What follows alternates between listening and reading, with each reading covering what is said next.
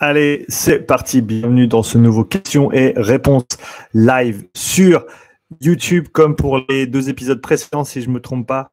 Euh, cet épisode sera disponible en live au moment de son enregistrement, c'est-à-dire maintenant, lundi 27 juin à 9h03.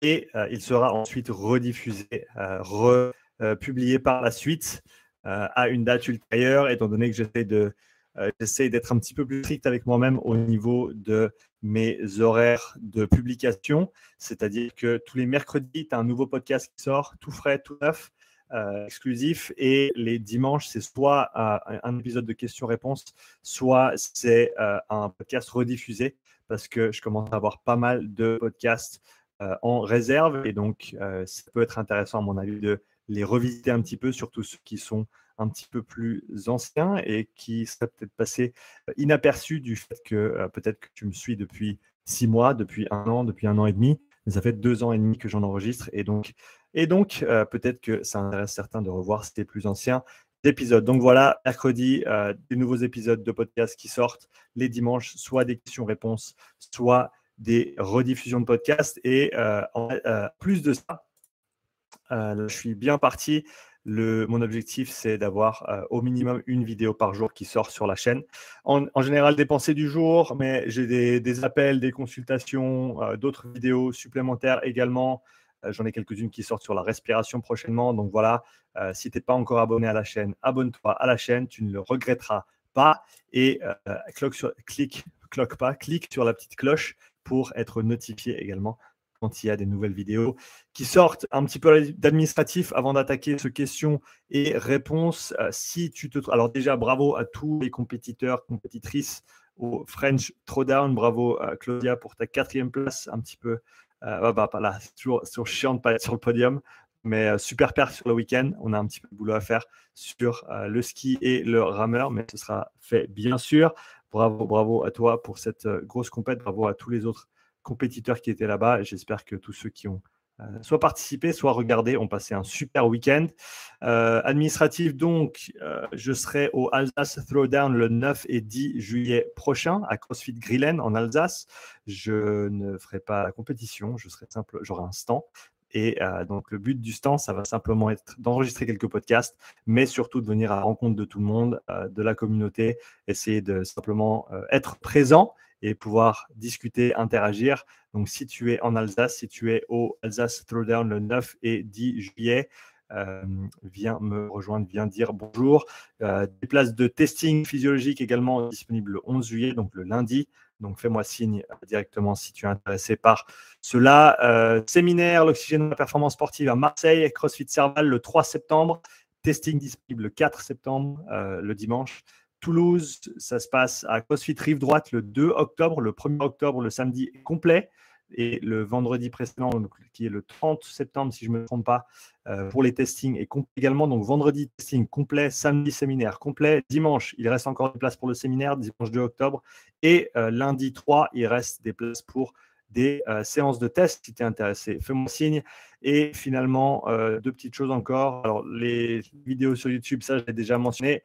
Euh, Bretagne, euh, il y a un séminaire qui va se passer en Bretagne fin octobre. Ce sera annoncé prochainement. Si tu es dans la région, n'hésite pas à me faire signe sur Instagram ou par email que je puisse te euh, donner le lien d'inscription dès qu'il devient disponible pour pouvoir garantir ta place. voilà, on a fini l'administratif. On s'attaque maintenant aux questions. Et donc, la première question, une fois n'est pas coutume, on va parler de, de tu l'as deviné. question de Julien. Salut j'espère que tu vas bien. Peut-on faire une séance de zone 2 le matin et l'après-midi, plus dans la soirée, euh, faire notre entrée? Alors attends, il faut que j'essaye de lire correctement cette question. Peut-on faire une séance de zone 2 le matin et après-midi faire notre entraînement CrossFit? Question, voilà. Euh, y aura-t-il conflit d'intérêt à faire ça? Et de même pour la récup. Désolé si cette question t'a déjà été posée ou si tu as euh, déjà parlé de ça. Merci pour ton contenu. Je ne sais pas si on est encore connecté. Il y a mon YouTube qui me dit qu'on n'est pas bien connecté et qu'il essaye de se reconnecter. Si tu m'écoutes à l'heure actuelle et que tu me regardes, euh, laisse-moi un petit commentaire pour me dire si tu me vois toujours ou s'il y a eu un souci avec la connexion. Si je vois un de tes commentaires, eh ben, je continuerai. Et si je ne vois pas de commentaires, eh ben, je vais attendre pour voir ce qui se passe. Peut-être que ce que je peux faire, c'est, euh, si j'ai pas de signe de ta part, faire un petit check sur YouTube moi-même et voir si je me vois et je m'entends. C'est c'est un petit peu redondant, mais à l'heure actuelle, je n'ai pas vraiment le choix, étant donné, qu'il me dit que ma, que ma, connexion est instable. Voilà, donc je me vois, ça tourne toujours, ça semblerait être bon. Alors on continue. Allez, c'est parti. Euh, y aurait-il pas conflit d'intérêt à faire ça Et de même pour la récup?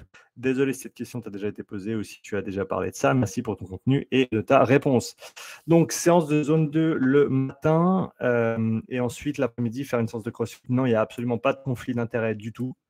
Euh, il faut, et ça j'en ai déjà parlé pas mal de fois, l'idée des interférences d'entraînement, à mon avis, elle est absolument surcotée elle est absolument surcotée, surtout pour un sport comme le CrossFit où tu as besoin de toutes les qualités. Tu ne peux pas simplement dire Ah ben voilà, là j'ai fait une séance de force, donc je peux plus rien faire aujourd'hui qui interfère avec la force.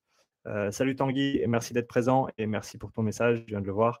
Euh, donc non, tu peux sans autre faire, tu peux sans autre faire ta zone de matin et ça n'aura pas, n'aura pas d'impact négatif sur ton CrossFit l'après-midi. Ça, il n'y a, pas de souci.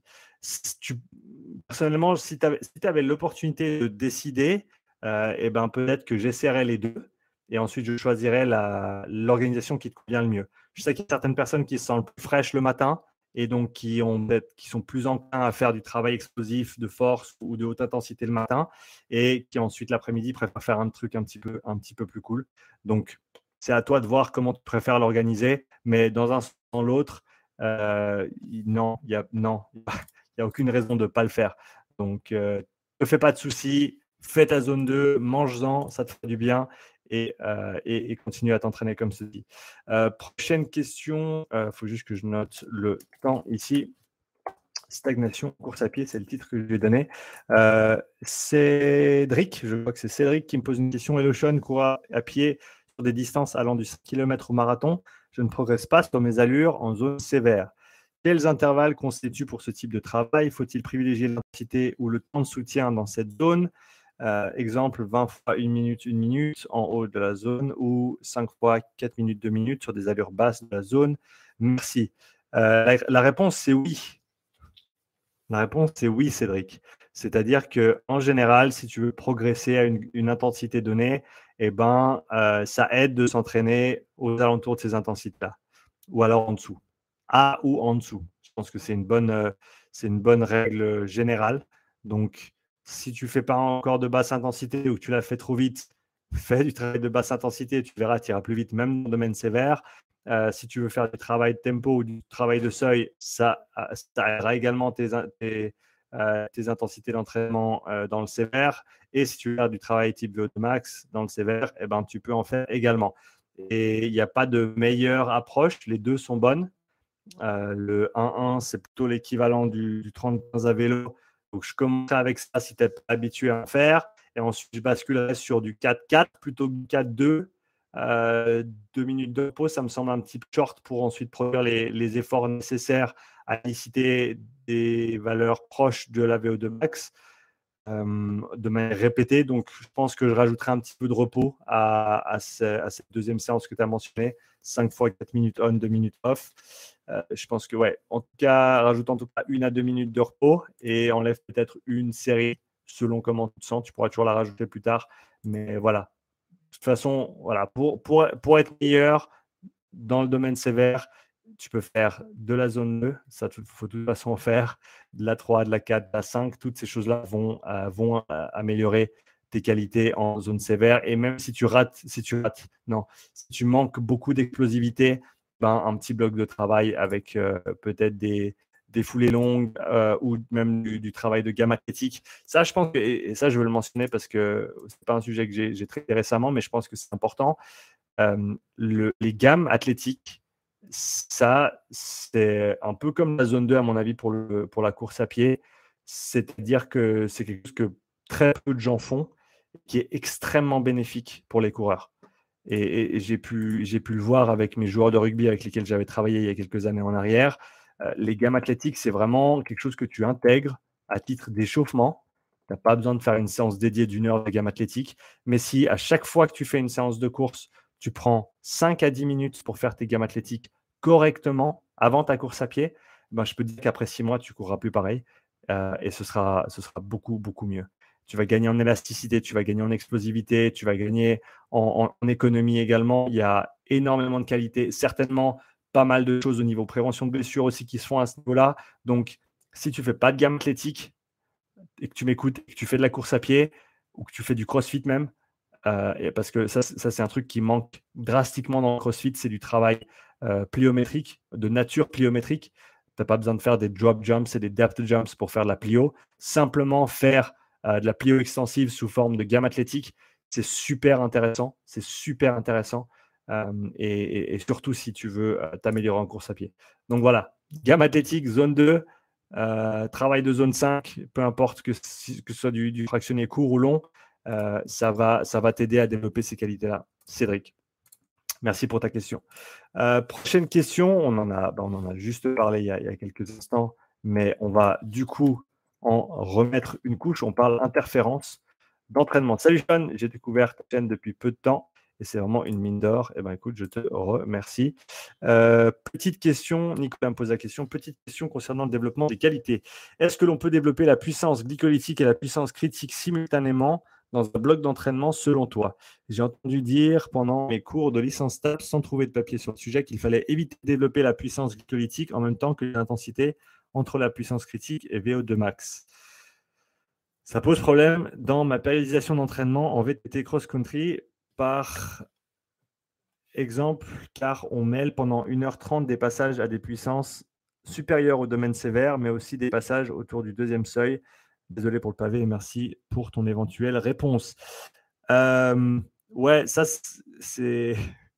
Il n'y a, pas grand-chose qui m'énerve et je ne vais pas dire que je suis énervé à l'heure actuelle. Si tu me regardes, tu vois mon grand sourire. Je ne suis pas énervé, mais ça m'embête. Ça m'embête quand on a des discours comme ça parce que quelqu'un qui te dit que tu ne peux pas travailler la puissance glycolytique en même temps que de l'intensité sévère, euh, je pense qu'il a perdu un petit peu le fil je sais pas à quel moment, à quel moment tu n'utilises pas en fait ta puissance glycolytique? À quel moment ton, système euh, glycolytique n'est pas en fonction? On, sait que toutes les filières sont en action en dessous de 150 millisecondes tout le temps et ça dès le début de l'effort, peu importe l'intensité. Alors certes, il y a, différentes proportions et c'est clair que tu vas pas développer, euh, tu vas pas devenir un sprinter euh, en, travaillant que de la zone 2, ça on est bien d'accord. Mais pour moi, la puissance glycolytique, si, si, je, si je comprends ce que tu veux dire par puissance glycolytique, ça va se travailler avec, des, avec du travail zone, zone 6, zone 7, donc du travail euh, de sprint et du travail supramaximal. À mon avis, c'est les meilleures manières de l'entraîner. et, euh, et alors non, c'est peut-être pas le type de séance que tu vas vouloir faire exactement en même temps que des efforts type VO2 max. Parce que si tu fais des efforts type VO2 max, eh ben, tu n'auras plus de jus pour vraiment pousser ce qu'il faut pour faire la zone 6 et zone 7, qui sont des entraînements en général, qui c'est des entraînements à 10 sur 10 en termes d'efforts. Donc, tu ne peux pas vraiment combiner avec autre chose.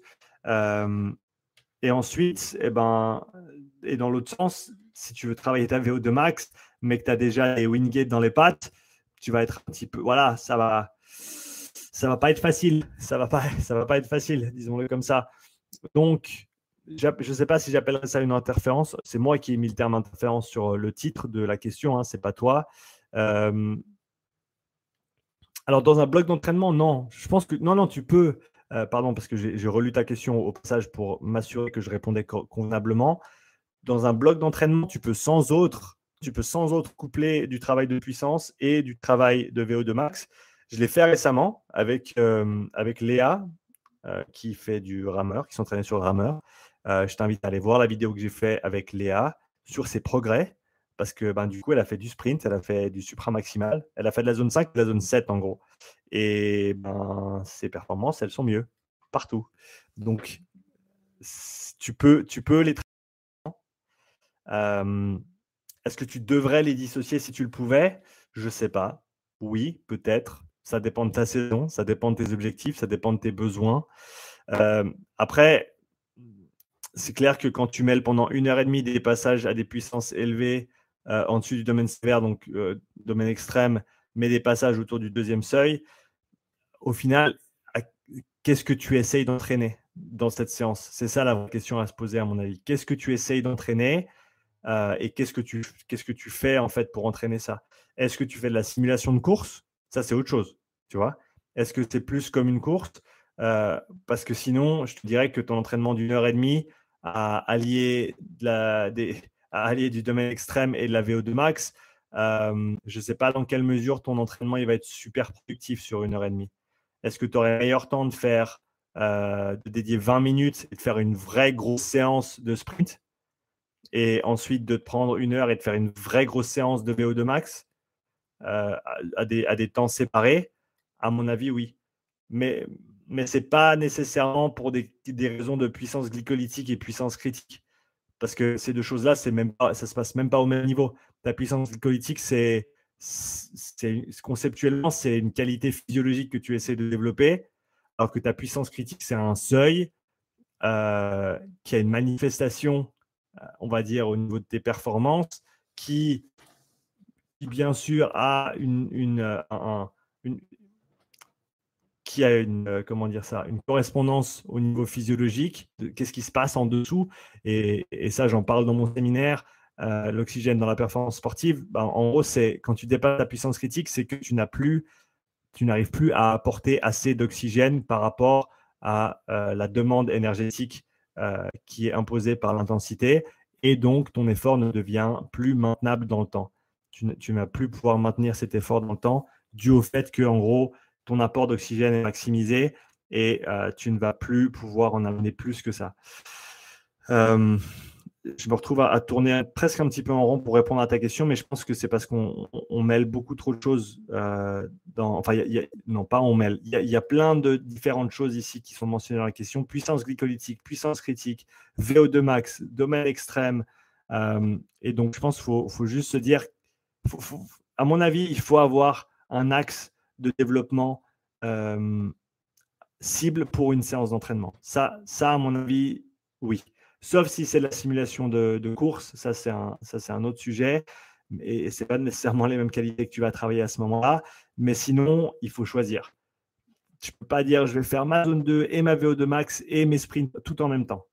Alors oui, tu peux, mais tu auras une séance de merde au final. Et, tu ne vas pas pousser les mêmes watts que euh, ce que tu ferais si tu faisais une séance de sprint dédiée et tu vas pas passer le même temps en dessus de 90% de ta VO2 max euh, par rapport à si tu faisais une séance dédiée de VO2 max. Donc, ouais, à mon avis, il faut choisir, mais, mais pas, pas, pour la, pas pour la raison que tu cites nécessairement. J'espère que j'ai été clair dans ma réponse un petit peu brouillon. Je suis pas super content de ma réponse, désolé Nico, mais j'espère que j'ai quand même pu apporter des éléments de réponse. Euh, Tanguy, si tu es toujours là, dis-moi si ça avait au moins une moitié de sens à ce que j'ai dit dans cette réponse. Euh, prochaine question, on parle d'entraînement VO2 max, c'est bien, ça, tombe tout dans, la même lignée. Adeline, pardon. Adeline Solution, pour programmer les séances de VO2 max vélo, tu te bases sur la puissance critique ou la PMA. Et à quelle intensité commences-tu? Pourcentage de puissance. À quelle posologie? 20-40, 30-30, 40-20, 30-15, le temps de récup, tu le calibres à quel pourcentage de puissance? Merci à toi pour tout ce que tu fais et de partager autant tes connaissances. Alors, entraînement VO2 max, euh, je les base idéalement sur le deuxième seuil, donc puissance critique ou deuxième seuil au lactate selon ce que tu as euh, à disposition. Pas la PMA, parce que la PMA, ça ne veut rien dire. Ça, j'ai déjà fait des vidéos sur le sujet. Et selon les personnes, la définition varie en plus, donc ça, ça rend impossible euh, la, la tâche d'essayer de parler la même langue, vu que tout le monde utilise une définition différente. Certains utilisent la PMA comme étant la valeur de fin que tu as atteinte sur un, test d'effort, chose qui va varier d'un test d'effort à l'autre selon les paliers, selon les temps de repos, etc. Euh, d'autres utilisent la PMA comme étant la puissance que tu tiens sur 5 minutes. Auquel cas, ce n'est pas ta PMA, c'est simplement la puissance que tu tiens sur 5 minutes. Euh, et non, j'aime pas utiliser la PMA. Alors, si on utilise 5 euh, minute power, par exemple, si c'est ça que tu veux dire par PMA, J'aime pas nécessairement utiliser ça, simplement parce que ben, c'est un point dans le domaine sévère. Mais ça ne dit pas où il commence et où il se termine. Et donc, ça va dépendre. Et, selon la personne, eh ben, ta PMA peut être plus ou moins, ton, 5 minute power, il va être plus ou moins euh, éloigné de ta puissance critique, selon si tu as un W' qui est, grand ou pas. Euh, pour quelqu'un qui a un gros W', ben le, la PMA va se trouver. je, vais peut-être essayer de. Je vais peut-être essayer de donner des, chiffres euh, pour que ce soit un petit peu plus parlant. je vais essayer de me rappeler mes chiffres à moi. Euh, alors, il faut que je le fasse dans l'autre sens, divisé par 355. Euh, ouais, donc personnellement, mon 5 minute power, il, est aux alentours des 120% de ma puissance critique, mais ce n'est pas nécessairement le cas pour tout le monde. Si tu avais quelqu'un qui avait un petit W', euh, eh ben, tu pourrais retrouver des valeurs qui sont, qui sont à, à 110%. Tu vois? Donc, à mon avis, ça n'a pas de sens d'utiliser le 5 minute power comme, comme base d'ancrage parce que par rapport, sa, sa, position relative à ton deuxième seuil va être variable d'une personne à l'autre. Donc, à mon avis, c'est mieux de se baser sur le deuxième seuil. Voilà, pour répondre à ta première question. Euh, quelle posologie Je pense que c'est plus important de répondre avant de répondre en, en pourcent parce que ça va dépendre de quel type de séance on fait. J'aime bien commencer avec des gens qui ont peut-être un peu moins d'expérience et qui ont peut-être pas fait de VO2 max depuis un moment, j'aurais tendance à commencer avec euh, du, fractionné type 30-15. J'aime bien, euh, ouais, bien plutôt ben, deux travail, un de repos en gros, avec comme objectif d'accumuler un maximum de temps en dessus de, euh, en dessus de 90% de la VO2 max. Tu peux pas nécessairement le mesurer, mais en général, tu peux le corréler de loin avec fréquence cardiaque en dessus de 90%. Donc ça, ça peut être un repère pour te dire est-ce que j'étais assez haut ou pas. Euh, et en termes d'organisation, ouais, 30-15, 40-20, 20-10. Et après, le nombre de, nombre de répétitions va dépendre euh, eh ben, duquel tu choisis. Euh, mais l'objectif, c'est toujours de passer par séance, je dirais, entre 12 et 18 minutes à, une, à, une, intensité qui est conséquente. Donc, idéalement, si on pouvait le mesurer en dessus de 90% de ta VO2 max, pour avoir ces adaptations qu'on recherche. Quelqu'un de débutant, peut-être plus autour des 10 minutes. Quelqu'un de confirmé, plus autour des 15, même jusqu'à 20 minutes pour des, cyclistes confirmés. Euh, de temps effectif proche de 90%. Et donc ça, ça peut se matérialiser. Par exemple, si tu fais, euh, en général, ce, que je commence, ce avec quoi je commence, pour des gens qui en ont jamais fait, c'est deux blocs de 10. Deux blocs de 10 fois 30-15, par exemple. Donc, 30-15, euh, ça te fait 45 secondes. Et donc, 10 fois ça, ça fait à peu près 6 minutes 30 de travail. Et donc, x 3, ça fait 18 minutes au total, en sachant que sur le, premier bloc, eh ben, les quatre premiers intervalles, tu ne vas pas encore être à euh, ou proche de ta, VO, ta VO2 max. Euh, donc, en temps effectif, tu auras certainement à peu près 10 à 12 minutes euh, proche de, de, VO2 max. J'ai fait, j'ai fait x3. Il fallait que je fasse x2. Donc, ça fait, non, ça fait moins que ça. Ça fait ouais, 9, 9 10 minutes peut-être. Euh, aux alentours de, ces intensités-là. Et ensuite, on va progresser jusqu'à vers des 3 x 12, 3 x 14, 3 x 15, peut-être pour les, plus entraînés, 30-15. Euh, et, là, ben, on, commence à avoir des volumes en dessus de 90% de la de max qui sont conséquents. Euh, mais tu peux les organiser aussi, comme j'ai dit, en 40-20. Il y en a qui font des 60-30 aussi. Même si 30 secondes de repos, ça commence à devenir long et à mon avis, ça te fait redescendre euh, ta respiration un petit peu trop par rapport à ce qu'il faudrait maintenir pour une séance de VO2 max. En termes, en termes d'intensité, sur du 30-15, en général, je, planifie 120% de la puissance critique ou entre, entre 115 et 125 selon la personne et la valeur de repos à 50% de la valeur de travail. Donc euh, voilà, si, moi je devais faire mes intervalles de 30 secondes à 350 watts, eh ben, euh, je ferai mon repos à calcul de rapide 175 watts actif, donc pendant les 15 secondes, et tu répètes, et 4-5 minutes entre les, blocs de, travail. Euh, et comme j'ai dit, je peux faire 3 à 4 blocs selon. Euh, alors, 4 4 blocs, ça commence à devenir beaucoup. Mais déjà, si tu arrives à faire 3 x 10, 3 x 12, 3 x 14, c'est déjà une belle, belle séance d'entraînement. Et euh, donc, je commencerai avec ça, avec ce type de séance de fractionné, parce que c'est un peu plus simple sur les jambes. Et après, tu peux basculer sur du 4 x 4, sur du 5 x 3, avec 3 à 4 minutes de repos à chaque fois. Et là, ça, c'est des efforts qui, bien sûr, vont pas être à la même intensité, qui vont être un petit peu plus bas, plus de l'ordre de 105, 105, 110% de la puissance critique. Euh, et, là, ça va être des efforts continus. Des efforts qui sont beaucoup plus durs, autant physiquement que mentalement. Et c'est pour ça que je les mets dans un deuxième bloc en termes de progression de travail de VO2 max. D'abord fractionné court et ensuite euh, intervalle long et continu sur du 3, 4, peut-être jusqu'à 5 minutes d'effort euh, sur ce genre de séance. Euh, voilà, je crois que j'ai fait le tour. Adeline, tu pourras toujours me poser une autre question. Si il y a s'il y a quelque chose qui n'était pas clair. en attendant, pour ceux qui sont là sur le live, merci de participer au live ce matin. N'hésitez pas à mettre un petit peu de commentaire, soit pour dire bonjour, soit pour poser votre question. Vous êtes là, vous avez la chance de pouvoir poser votre question si vous le souhaitez. Sur ce, j'attaque la prochaine question. Vince, Station, déjà merci beaucoup pour tout ton travail de très grande qualité. Eh ben, je t'en prie, Vince. Ma question est la suivante. Si on veut mettre en place un protocole Wingate pour des sports de type sport de combat, qui nécessite une grosse production de puissance sur le haut du corps, ainsi qu'une coordination haut du corps, bas du corps, ne serait-il pas plus intéressant d'utiliser un éco-bike plutôt qu'un bike erg? Merci d'avance pour ta réponse. J'aime bien cette question et ma réponse serait non. Pourquoi? Parce que il faut s'éloigner de la spécificité pour mieux y retourner. Euh, je pense que ce serait la, la réponse la plus simple.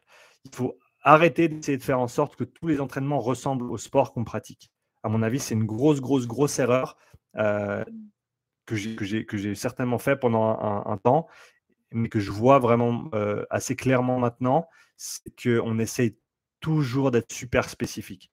Et ça, c'est vraiment un gros, gros défaut dans notre métier. Il y a plein d'adaptations qu'on essaie de générer qui sont générales. Elles ne sont pas spécifiques. Le général, c'est l'opposé du spécifique. Et quand tu fais du travail général, tu ne devrais même pas te poser la question est-ce que ce que je fais ressemble à mon sport de loin ou de près ou pas? C'est même pas une question à se poser. Quand tu essaies de développer ta puissance pure, euh, avec des Wingate par exemple, et tes capacités de récupération sur des, efforts de haute intensité, il euh, ne faut pas te poser la question si ça ressemble à, du MMA ou, à de la boxe. Je, je pense que c'est une erreur. D'autant plus que, et, ça les boxeurs le diront, les jambes, c'est presque plus important que le, haut du corps. Parce que tu as beau avoir tout le haut du corps que tu veux, si après 7 rounds, tu n'arrives pas à tenir sur tes pattes, eh ben, tu ne sers plus à grand-chose.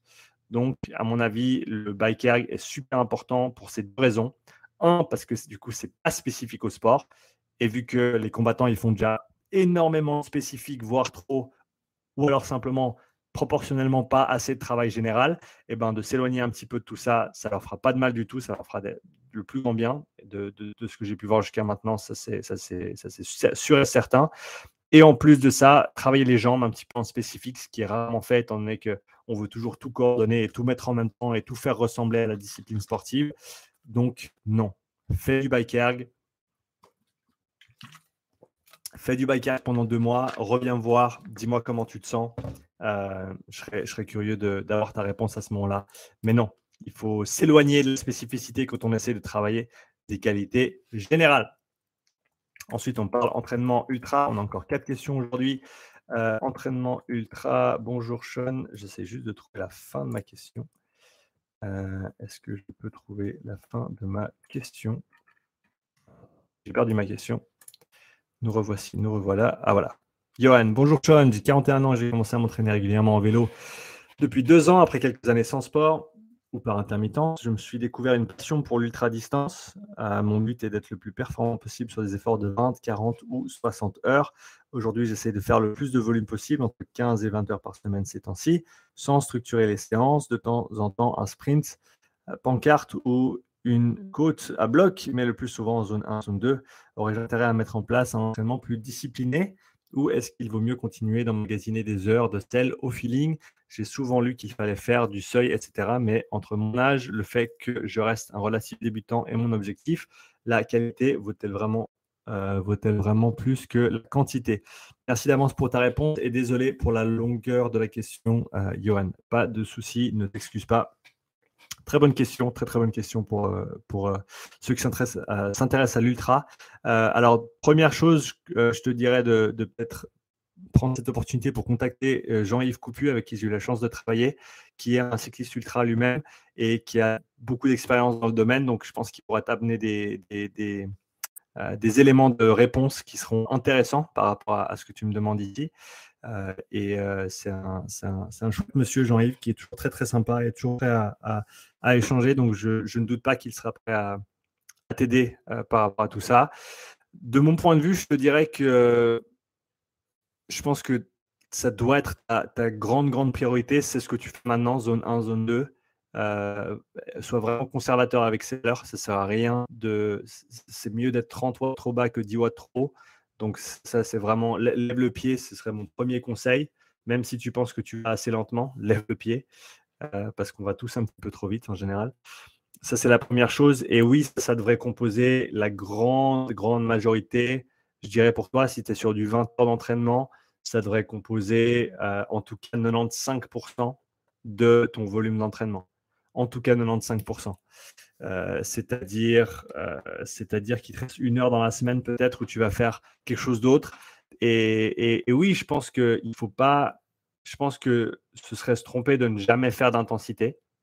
Ça, c'est, ça, c'est certain, parce que le jour J, quand tu vas devoir faire ta course et que tu veux performer, ouais, tu veux être le plus performant possible. Donc, à mon avis, c'est quand même important d'avoir cette capacité de produire de l'intensité. Et, après, euh, peut-être une manière de l'aborder, j'y avais jamais vraiment pensé comme ça, mais une manière de l'aborder, ce serait de se dire, eh ben, sur les 4-5 prochaines semaines, eh ben, chaque semaine, je vais faire une séance d'intensité et je vais varier le type de séance que je vais faire. Donc, euh, la semaine prochaine, je vais faire une séance type tempo avec des allures, euh, avec des, allures soutenues, mais pas si difficiles que ça, mais prolongées. Euh, la semaine suivante, tu vas faire du travail type seuil. La semaine suivante, tu vas faire du travail type de max. La semaine suivante, tu vas faire du travail type sprint.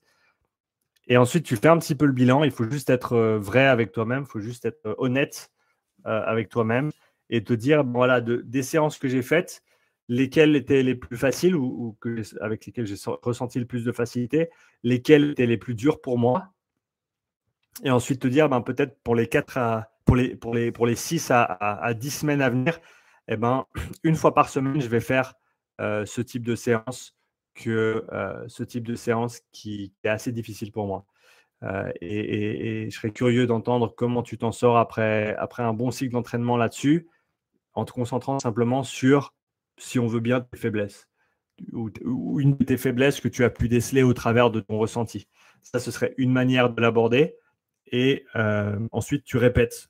Tu répètes par euh, processus éliminatoire par rapport à toutes les séances que tu avais faites au départ, euh, sur plusieurs semaines, hein, on s'entend bien, parce que vu que tu fais qu'une séance d'intensité par semaine à ce stade, et te dire, ben voilà, là, ben, le travail VO2 max, c'était vraiment très, très dur pour moi, donc je me suis concentré là-dessus pendant, pendant 6 à 10 semaines, à hauteur de, de, une séance par semaine.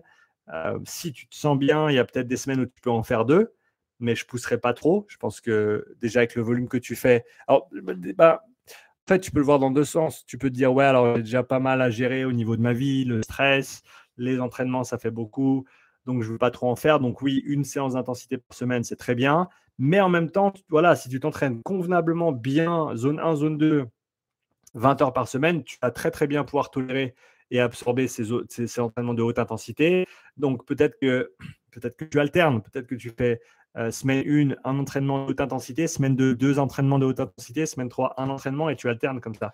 Ou tu le fais au feeling. Les semaines où tu te sens bien, tu as un peu plus de jus, un peu plus d'énergie, tu t'es bien reposé, pas trop de stress. Boum, tu fais deux entraînements. Les semaines où ça va un petit peu moins bien, tu fais un entraînement.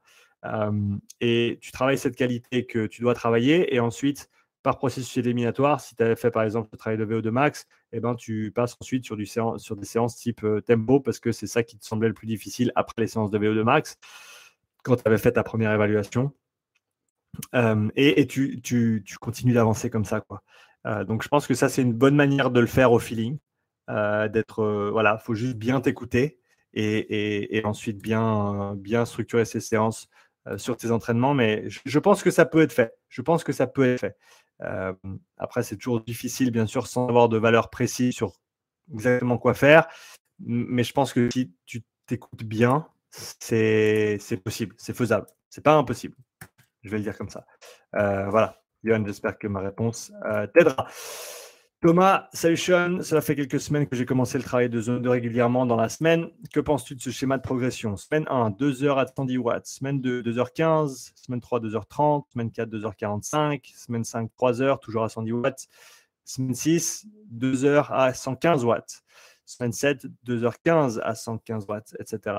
J'essaie aussi de m'imposer une cadence de pédalage de 82-84 RPM. Du coup, je joue avec le damper pour régler les watts. Quel est ton avis sur la fréquence de pédalage? Je pense qu'un effort égal en termes de watts n'est pas du tout pareil si tu pédales à 60 ou 85 RPM. Que faut-il privilégier selon toi? Je suis d'accord avec ce que tu as dit. Euh, en général, j'aime bien mettre autour des 80 et quelques. Donc, je pense que tu es, dans le juste. En général, je donne entre, je prescris entre 75, donc 75 et 90 RPM pour la zone 2. Euh, tu peux faire des, blocs euh, dans tes longues sorties parce que tu fais, des longues séances. Tu peux sans autre faire des, blocs avec une cadence plus basse. Mais dans un, premier temps, je réduirai également l'intensité si tu fais ça. Par exemple, si tu fais ta sortie de ta séance de 2 heures, eh ben, il y a peut-être 20 minutes dans ces 2 heures où tu vas faire euh, du, RPM 60. Par contre, tu vas baisser de 20 watts. Parce que, encore une fois, on va recruter légèrement différemment quand on a une cadence de pédalage qui est plus basse. Et donc, ça peut être intéressant, simplement pour varier un petit peu. Mais ce n'est pas, euh, pas nécessaire, on va dire tu peux t'en sortir simplement en faisant ton travail autour des 80-85 RPM. En termes de progression, six semaines, ça, dépend, ça dépend dans quelle mesure ta zone 2 est bien calibrée. Si tu, si tu fais ce genre de, volume, tu me dis régulièrement dans la semaine. Ok, bah, alors j'imagine que c'est du volume total dans la semaine. Ok, j'avais lu ça comme étant du temps par séance. Donc, je pense que c'est plutôt le volume total dans la, dans la semaine.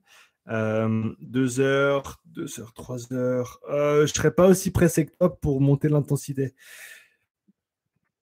Je pense que je me donnerais bien 10 à 12 semaines avant même de penser à monter les watts. Donc, je continuerai à progresser le volume si j'étais toi. Ou alors, si tu n'as pas plus que 3 heures par semaine à dédier à ça, eh ben, une fois que tu arrives à 3 heures totales et disons que tu as fait euh, 4 fois 45 minutes, et ben, tu commences à faire en sorte que des séances se prolongent. Et, c'est comme ça que tu vas appliquer une, certaine surcharge sans nécessairement ajouter du temps total dans ta semaine, mais simplement en faisant en sorte de redistribuer le temps euh, pour allouer plus de minutes à une des séances dans la semaine pour la rendre plus longue. Donc, je privilégierais, ce type de, de progression. Voilà, j'espère que j'étais clair là-dessus. Euh, zone 2, une fois, zone 2 toujours, zone 2 un jour, zone 2 toujours. On parle zone 2 chez les jeunes. Anto, zone 2 chez les jeunes. Oui, absolument. Euh, après, est-ce qu'ils doivent se poser sur un bike pendant 3 heures par semaine? Non. Les enfants, ils ont besoin de jouer. Les enfants, ils ont besoin d'être actifs physiquement. Ils ont besoin d'être stimulés par euh, différents types d'activités. d'activités euh, et donc, je pense que c'est super important d'activité, d'activité. Et donc, je pense que c'est super important de ne pas les mettre trop tôt dans un cadre super strict. Et, donc, je pense qu'on aurait tout avantage à simplement rajouter du temps de jeu dans la semaine pour les jeunes. Et ce, ces, ces 5 heures par jour passées à jouer dehors, eh ben, c'est de la zone 2.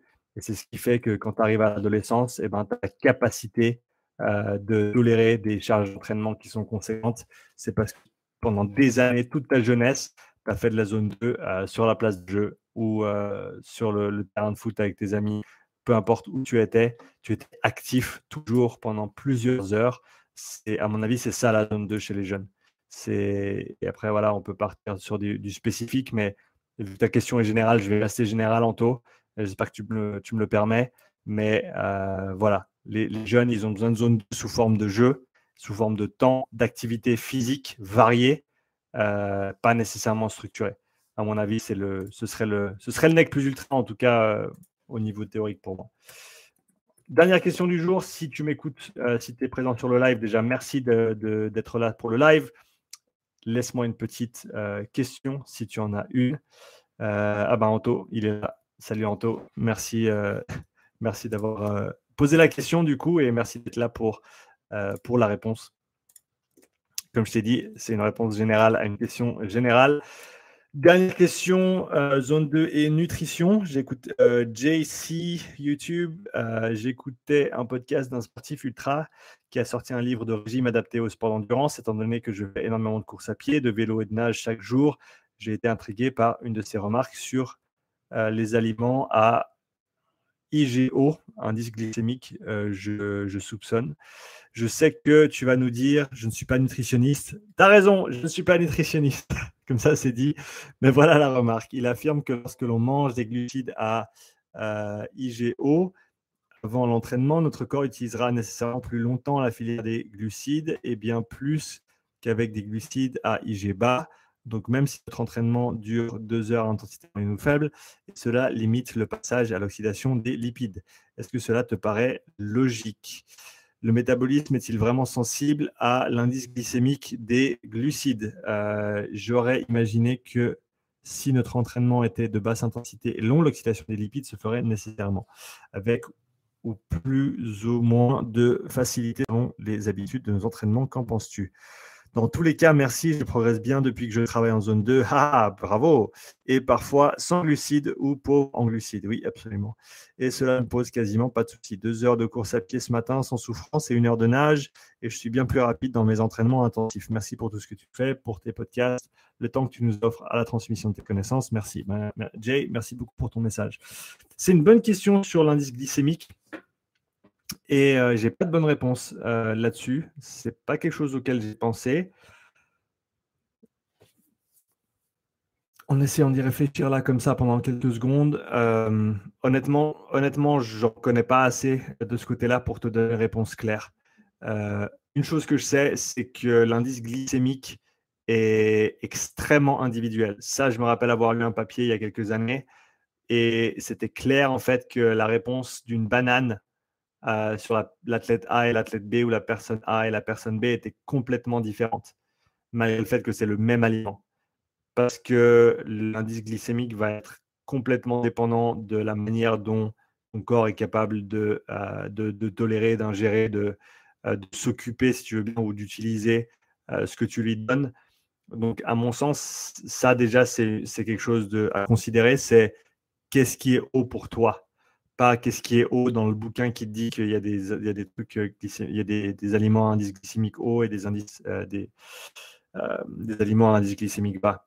après, par contre, tu as dit, j'imagine que si notre entraînement était de basse intensité et long, l'oxydation des lipides se ferait nécessairement. Non, non. Si tu viens de manger, surtout des glucides, eh ben, ton corps il va favoriser le type de, de substrat qu'il a à disposition et donc il va utiliser plus de sucre proportionnellement que si tu en avais moins de disponible. C'est pour ça que quand tu fais sans, glucides ou pauvre en glucides, eh ben, c'est bénéfique également en, travail de type zone 2 parce que justement, du fait que tu as moins de glucides présents et des réserves de glycogène peut-être un petit peu moins remplies, eh ben là, tu vas privilégier l'oxydation des graisses.